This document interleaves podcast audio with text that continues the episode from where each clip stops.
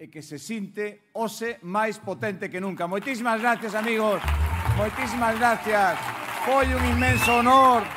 Ose gañou Galicia. Galicia vai funcionar os 4 anos. Me comprometo a eso. Moitísimas gracias. Verdade. El PP ha vuelto a arrasar en Galicia. Nueva mayoría absoluta, van nueve, las últimas cinco seguidas desde el año 2009. Esta vez ha sido Alfonso Rueda, que sustituyó a Alberto Núñez Feijóo cuando este dio el salto a la política nacional. Las elecciones gallegas nos dejan una pregunta. ¿Por qué el Partido Popular gana siempre en esa comunidad? Y nos dejan también una serie de claves y consecuencias en el tablero político español. Soy Javier Atard y hoy es lunes, es 19 de febrero.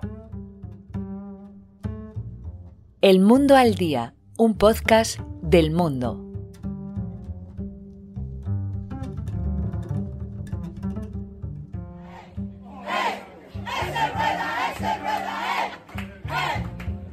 Rueda va a ser el presidente de la Junta los próximos cuatro años, gracias a la mayoría absoluta que su partido ha conseguido en el Parlamento gallego.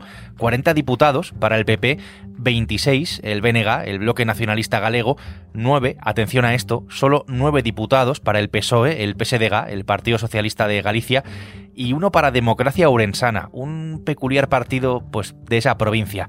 Estos son los números eh, en escaños de unas elecciones donde la participación, por cierto, ha sido muy alta, ha subido 18 puntos hasta el 67%, aunque, en fin, la verdad es que hace cuatro años pues, las elecciones estuvieron marcadas por la, por la pandemia. Hoy, desde luego, hay mucho que analizar. Lo voy a hacer con el director de El Mundo, con Joaquín Manso. Joaquín, bienvenido. Hola Javier, es un placer volver aquí al Mundo al Día con Jorge Bustos, que es el subdirector editorial de este periódico. Jorge, ¿qué tal? ¿Qué tal, Javier? Y también en Galicia, por supuesto, con nuestra compañera allí, Natalia Puga. Hola, Natalia. ¿Qué tal? Encantada de saludarte.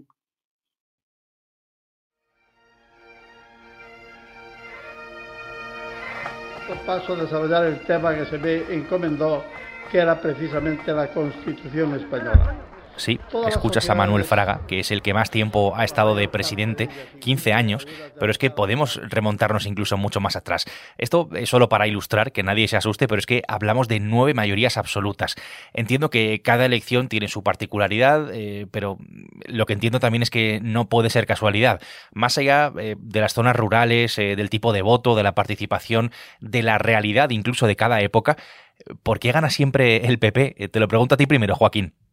Bueno, pues es verdad que el Partido Popular de Galicia es un caso prácticamente único de identificación con el territorio, que además ocurre que las, en las elecciones autonómicas dispara su voto, porque en las municipales no ocurre exactamente así. De hecho, muchas de las grandes capitales de Galicia están gobernadas por la izquierda, pero en las elecciones autonómicas se produce un fenómeno que no ocurre en ningún otro sitio. El Partido Popular siempre se dispara por encima del 47%. Entonces, así por una suerte de galleguismo, de baja intensidad que primero introdujo Gerardo Fernández Albor y después reforzó Manuel Fraga, que conecta desde la lealtad constitucional con un fuerte sentimiento de pertenencia regional y que a veces provoca algún exceso en la política lingüística, pero que sin embargo allí no se percibe en ningún caso como conflictiva.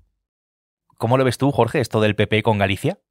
Bueno, yo creo que el Partido Popular gallego es la maquinaria de poder mejor engrasada, yo diría, de toda España. Eh, solo comparable al PSOE de Andalucía cuando era el PSOE de Andalucía. Ahora también está en franca decadencia en esa tierra. Pero el PP, desde los tiempos de Fraga, consiguió eh, eh, fusionar la identidad del Partido Popular con la identidad del gallego medio. Es decir, no solo el de la ciudad, sino también el, de, el del campo. Es decir, la identidad de una nacionalidad histórica como es la gallega plantearla desde un punto de vista de, eh, no confrontacional con la identidad política española, con la identidad nacional, pero con un fuerte carácter o acento regional, con un fuerte acento galleguista. Eh, desde otros lugares con más vocación centralista, como la propia Madrid o Castilla, a veces se comprende mal ese galleguismo y se le acusa de ser una especie de nacionalismo eh, encriptado o, camuflado. No es verdad. Eh, de hecho, una de las, de, las, consignas del PP gallego, de todos los líderes del PP gallego, de Feijó, ahora de Rueda, pero de los que estuvieron antes, es que el galleguismo es un buen valladar contra el nacionalismo gallego. Es decir, a cuanto más fuerte está el galleguismo del PP, menos posibilidades hay, como se ha visto en estas elecciones, pese a la subida del BNG, de que se lance un proceso a la gallega, un proyecto abiertamente enfrentado a España.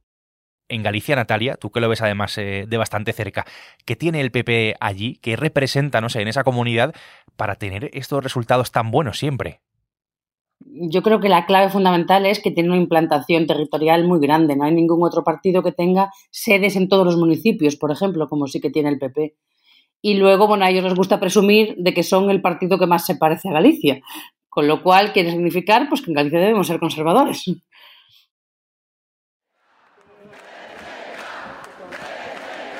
Desde luego, un caudal de esperanza en este momento que clave para todo que temos que construir de cara ao futuro. Ana Pontón es la candidata del BNG, es la segunda fuerza, eh, encabeza la, la, oposición en Galicia.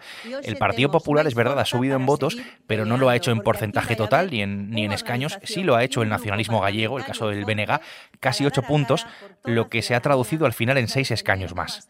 Sí, es el partido que más votos ha conseguido eh, con respecto a las anteriores citas electorales. Es que son 150.000 votos más que hace cuatro años. La participación ha sido muy elevada, así que todos los partidos pues, podían experimentar ese incremento, pero la verdad es que lo ha canalizado prácticamente todo el BNG, porque el PP ha tenido pues 70.000 votos más, pero es que ellos más del doble. Eso sí, Natalia, eh, subida importantísima la del BNG, pero no ha conseguido, digamos, el objetivo que era pues desbancar al PP de la Junta, que, que, no lograra el PP la mayoría absoluta. El resultado es verdad que es muy bueno para sus intereses, pero no se ha llegado a este fin, digamos, eh, último. Su objetivo era llegar a presidir la Junta de Galicia. Sabían que iba a ser un gobierno de coalición con el resto de partidos de izquierdas, o al menos con el PSOE, pero al no conseguirlo, eh, para ellos pues es una decepción y la candidata en la noche electoral lo reconoció, que para ella es insuficiente y que está decepcionada. Joaquín, estamos analizando esos 25 escaños para Ana Pontón, para el BNG. Era casi, yo creo que podríamos decirlo así, la candidata del propio Pedro Sánchez.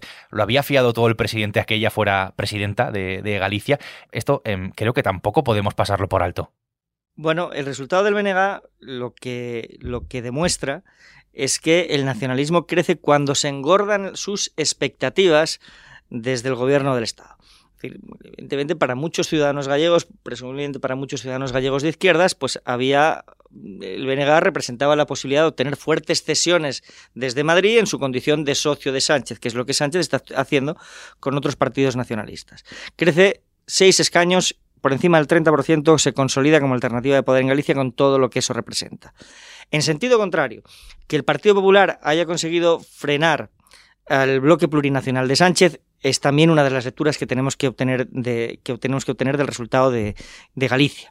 Porque eh, si el BNG y el Partido Socialista hubiesen sumado 38 escaños, la tercera nacionalidad histórica del país, es decir, País Vasco, Cataluña y Galicia, habría pasado a estar gobernada también por un separatismo, con todo lo que ello habría conllevado respecto de la legitimación política de, de su mensaje. Esta es otra de las importantes lecturas también del resultado en Galicia. Primero, darle las gracias a 15.000 orensanos. Eh, soy un amante de la estadística y realmente cuando llevábamos el escrutinio, en el escrutinio el 10%, pues ya sabíamos a dónde nos íbamos a quedar y de hecho lo escribí en las redes sociales dándole las gracias a 15.000 orensanos, aproximadamente 14.800 orensanos. Hay un partido que ha irrumpido en el Parlamento gallego con un escaño, eh, un partido un tanto desconocido, no si estás al día en política gallega, pero es un partido político bastante peculiar, digámoslo así, eh, si no, escucha cómo ha sido parte de su campaña. Decides tú. Ourense va a decidir. A la Junta. Ourense va a resurgir en la Junta. Al micrófono, Gonzalo Pérez Jacome, que es el alcalde de Ourense, que es el líder de este partido, que no el candidato, por cierto, Armando Ojea, era el cabeza de lista. Natalia, tú que lo conoces eh, bastante bien, explícanos qué es exactamente democracia ourensana y quién es Jacome. Es un partido localista y populista. Eh, es un partido que se presenta sin programa electoral, presumen de ello porque dicen que lo único que quieren es lo mejor para Urense. No tienen grandes proyectos, no, presentan líneas rojas, no presentan nada, simplemente cosas que sean buenas para Urense. Y se ve pues que ha sido lo que ha convencido a los votantes. De todas formas, la ley electoral tiene estas cosas. Democracia Urensana consiguió 15.000 votos y es un diputado. Eh, Sumar tiene 28.000 votos y no tiene diputado. Sí, es verdad, también hay que contar con las peculiaridades de, del sistema electoral. Eh, en todo caso, un escaño en el Parlamento, Jacome, aunque es verdad que tampoco ha conseguido ser, ser la llave. Natalia, te dejo seguir trabajando. Gracias. Encantada. Gracias a ti.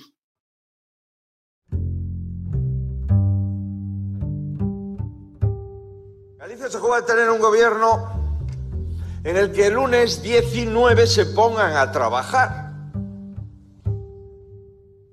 De las primeras elecciones después de la investidura de Pedro Sánchez, de su pacto con Junts y con Carles Puigdemont y de la tramitación de la ley de amnistía, pues yo creo que se pueden sacar varias lecturas, varias conclusiones en clave, eh, por supuesto, nacional. Joaquín, eh, desde el comienzo de la campaña había una especie de, no sé cómo decirlo, run run desde determinados sectores de la izquierda que afirmaban que el PP pues lo iba a tener bastante complicado en Galicia, que había opciones de sacarlo de la Junta. Eh, era casi un órdago, ¿no? En clave nacional, apuntando a Alberto Núñez Feijo y ya hemos visto pues que la realidad pues no ha ido por ese camino, ¿no? Eh, es un resultado que entiendo refuerza al presidente del PP. Sin ninguna duda. En el momento político en el que se produce además este resultado, para Alberto Núñez Fijo es un refuerzo es un refuerzo en el momento crítico de la tramitación de la amnistía, cuando la amnistía ha entrado prácticamente en un, en un callejón sin salida, porque de alguna manera convalida la estrategia que Fijó ha venido llevando, tanto aquí en España en el Congreso, en, en, los tribunales o desde el liderazgo de un amplio espacio de la sociedad civil y también en las instituciones de la, en las instituciones de la, de la Unión Europea. Es un triunfo amplísimo, es un triunfo por encima del 47%. Este Rueda se va a convertir en el líder regional que gobierna con mayor porcentaje de, con mayor porcentaje de voto y es un, y es un triunfo también por el pésimo resultado del Partido Socialista que se descalabra. Por lo tanto, es, un refuerzo por lo que representa para Feijo, pero también por la debilidad en la que deja Pedro Sánchez porque seamos claros, Jorge, eh, esto se había planteado también en clave nacional, eh, casi totalmente. Había quien decía que le iban a mover la silla al propio Feijo en caso de que Rueda pues no obtuviera la mayoría que al final ha obtenido. Hombre, es un respaldo al liderazgo de Feijó eh, evidente, ¿no? Yo creo que Rueda refuerza a Feijó en un momento en el que Feijó necesitaba de ese refuerzo en su tierra además y después de que de aquel episodio, eh, aquella sobremesa infausta donde le dio a Feijó por especular con eh, el, el, destino procesal de Puigdemont. Bueno, desde ese momento la clave nacional adquirió un gran impulso. es verdad que Galicia tiene un microclima político propio, con una agenda propia, donde rara vez la agenda nacional consigue imponer sus temas. Sin embargo, en esta, en esta campaña, y tanto desde un lado como desde el otro, desde el gobierno y desde la oposición, se han planteado estas gallegas como un plebiscito Sánchez Feijó. Eh, y, visto en esa clave, hay que tener ahora la, la, honestidad de reconocer que Feijó sale reforzado, indudablemente, de estas elecciones. Eh, eh, la mayoría absoluta, habiéndose involucrado él personalmente en la campaña, corriendo el riesgo de que un resultado adverso le, le, le golpeara directamente como un boomerang, pues ahora efectivamente obtiene un respaldo en su tierra que le refuerza como líder de la oposición y que desde luego eh, eh, yo creo que debilita bastante la posición de, de un Sánchez que ha enterrado al PSDG en su suelo histórico. Galicia necesita cambiar de un presidente ausente a un presidente valiente que es José Ramón Gómez de Esteiro, que dé la cara por todos y todas. Tenemos que mirar hacia la otra orilla, a la del Partido Socialista. Creo que la palabra que podríamos emplear es sencillamente batacazo para describir el resultado de los socialistas gallegos y de su candidato José Ramón Gómez Besteiro, nueve escaños por debajo de los dos dígitos, incluso lejísimos del BNG, por debajo del 15% de los votos, que se dice pronto, un desastre absoluto, eh, desastre absoluto para el presidente Sánchez, eh, Joaquín, en la primera cita con las urnas post tramitación de la amnistía? Sánchez queda en situación de muchísima debilidad ante la negociación que ahora tiene que emprender con Carlos Puigdemont, que sin ninguna duda lo va a aprovechar. Pero además a Sánchez se le, se le abre un frente muy peligroso que es el de su propio partido. El partido está en las raspas, pero alguien se va a tener que encargar de decírselo. Quiero decir, quedar por debajo del 15% en Galicia significa ni más ni menos que renunciar a ser alternativa de poder en Galicia. Cuando el Partido Socialista es un partido que tradicionalmente ha sido un partido de grandes mayorías con aspiraciones de vertebración nacional en todo el territorio. Esto ha dejado de ser así. Es el PSOE nunca había tenido tan poco poder en las comunidades autónomas. Pero es que ya no es solo que no tenga poder, es que prácticamente se está quedando sin caudal político. Ha perdido el 15% en Galicia, pero las encuestas nos dicen que está a punto de perder el 20% en Andalucía, por ejemplo. Es un partido que se está quedando sin estructura territorial y que está quedando reducido a prácticamente el núcleo dirigente que se concentra en Moncloa. Y eso es un gravísimo problema. Efectivamente non é unha noite fácil, os resultados eh, electorais nas eleccións galegas pois non son os resultados esperados, realmente son os malos resultados, hai que recoñecelo, uns malos resultados en paliativos. En este análisis que estamos haciendo de las elecciones gallegas que ha ganado el Partido Popular por mayoría absoluta, creo que todavía nos quedan algunas lecturas, creo que esto no es todo todavía. La primera, a la izquierda del Partido Socialista, Jorge, del PSOE.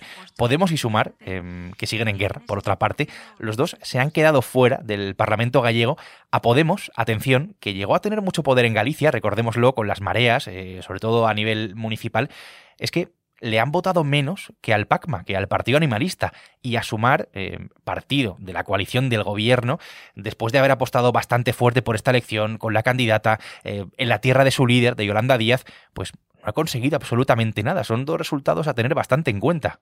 Podemos confirmar su extinción. Eh, hubo una época en la que fue un partido fuerte. Acuérdate que tenía alcaldías importantes, Santiago, Ferrol, la época de las mareas. Eh, todo ese movimiento ha desaparecido, devorado por el BNG y Podemos eh, se extingue. Pero yo creo que Podemos no está triste porque, porque se consuela mirando la cara de Yolanda Díaz, que es su enemiga íntima.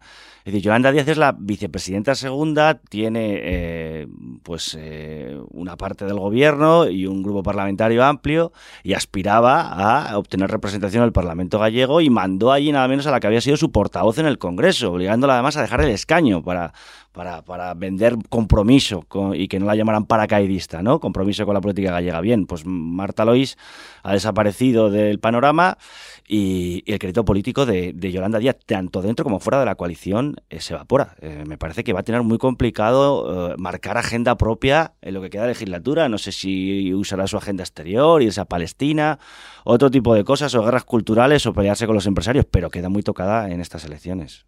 Y para la reflexión también, Jorge, el resultado de Vox, creo, el partido de Santiago Abascal, es verdad que nunca había entrado antes en el Parlamento gallego, que no forma parte, bueno, pues importante, ¿no?, de la política gallega, pero es que sigue sin conseguirlo, ¿no? Y el resultado es muy, muy flojo, que se puede leer también en, en clave nacional.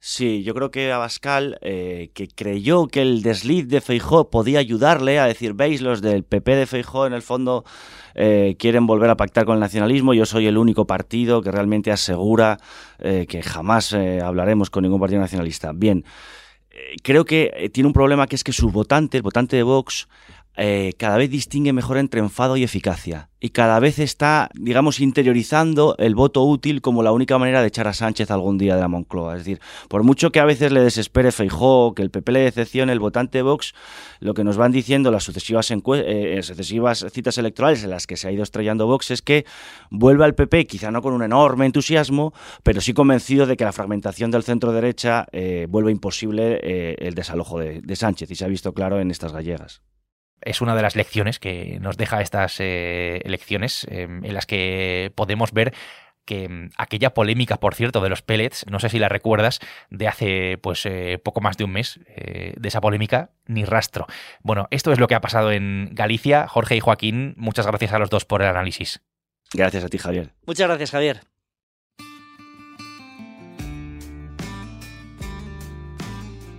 El Mundo al Día es un podcast que puedes escuchar en elmundo.es, en la web del mundo y en las principales plataformas de audio, en las que además, ya lo sabes, tienes la opción de suscribirte. Hoy lo han hecho posible Joaquín Manso, Jorge Bustos y desde Galicia Natalia Puga. Mañana será martes y aquí estaremos con una nueva historia.